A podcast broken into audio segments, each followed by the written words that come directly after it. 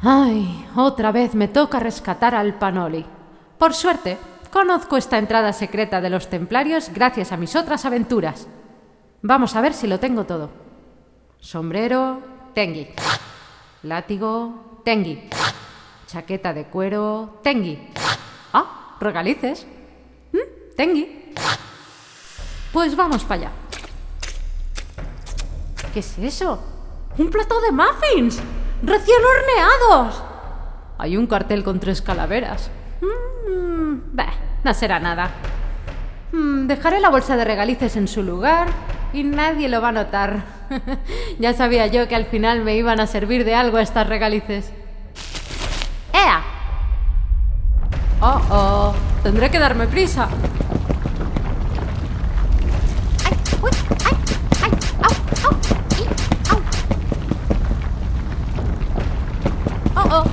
¡Eso se tierra! ¡No llegaré a tiempo! ¡Mi sombrero! Uh, por poco. ¡Ah! ¡Qué calma! Esto está hecho. ¿En serio? ¿Una roca gigante? ¡Ah!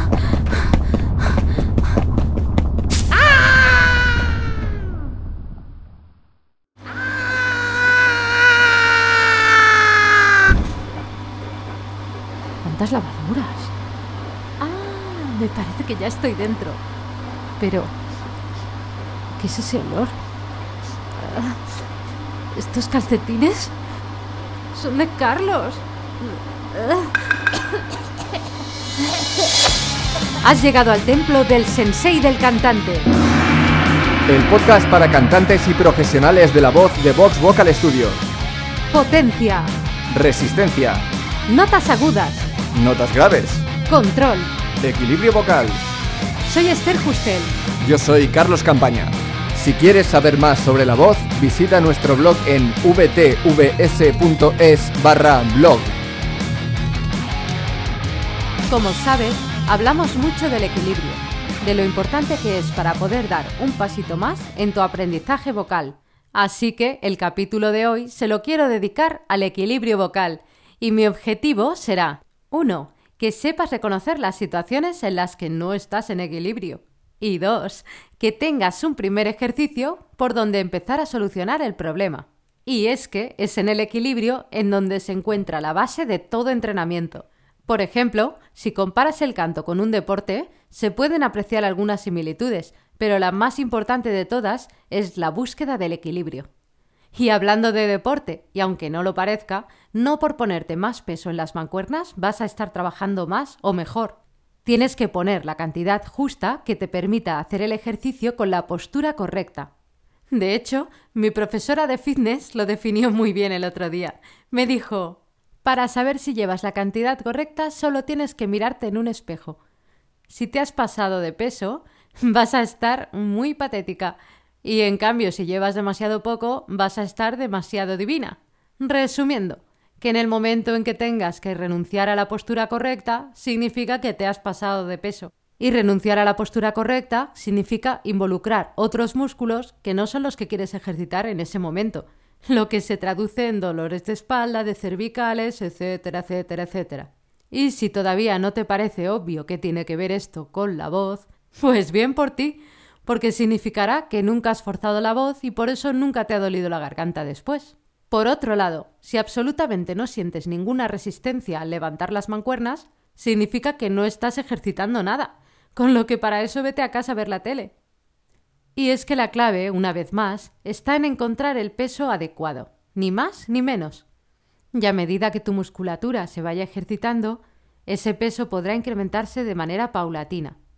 El equivalente vocal al peso que ponemos en las mancuernas es el aire que enviamos a nuestras cuerdas vocales. ¿Y cuál es el equivalente al músculo? Pues nuestras cuerdas vocales.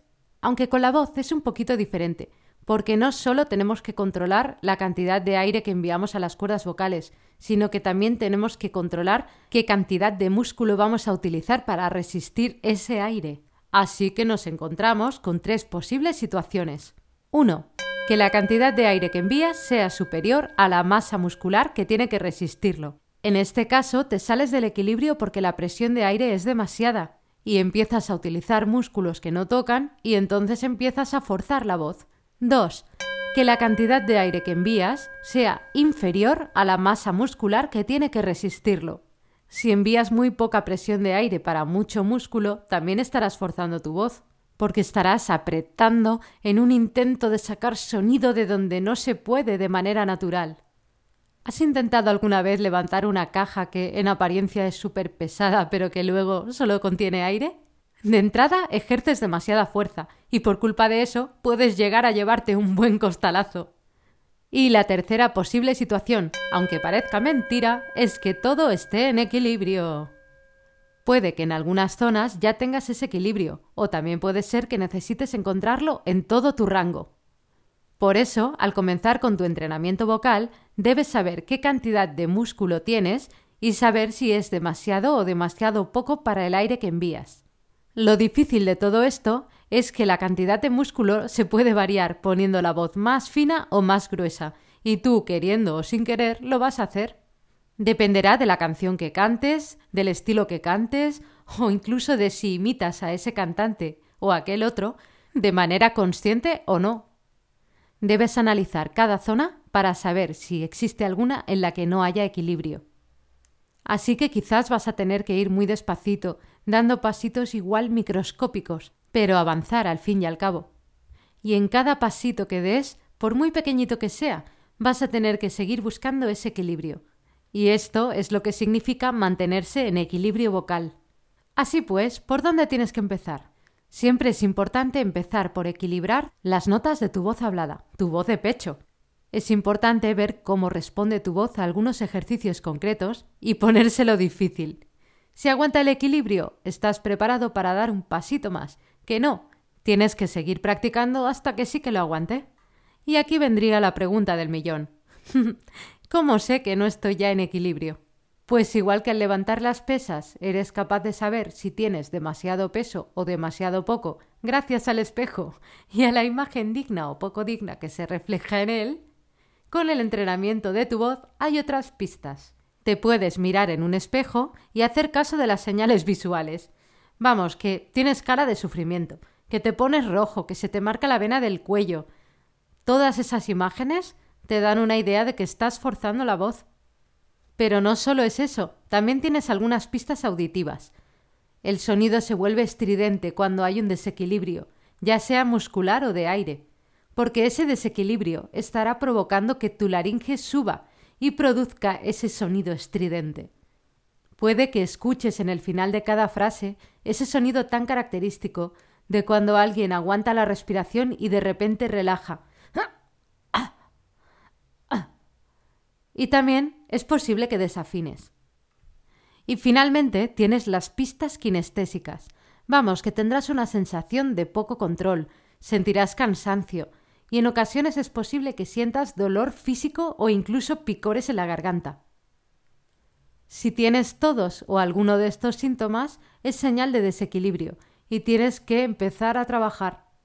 Y ahora vamos a la parte realmente importante, la que llevas esperando todo el capítulo, cómo se equilibra una voz y sobre todo con qué ejercicio se hace.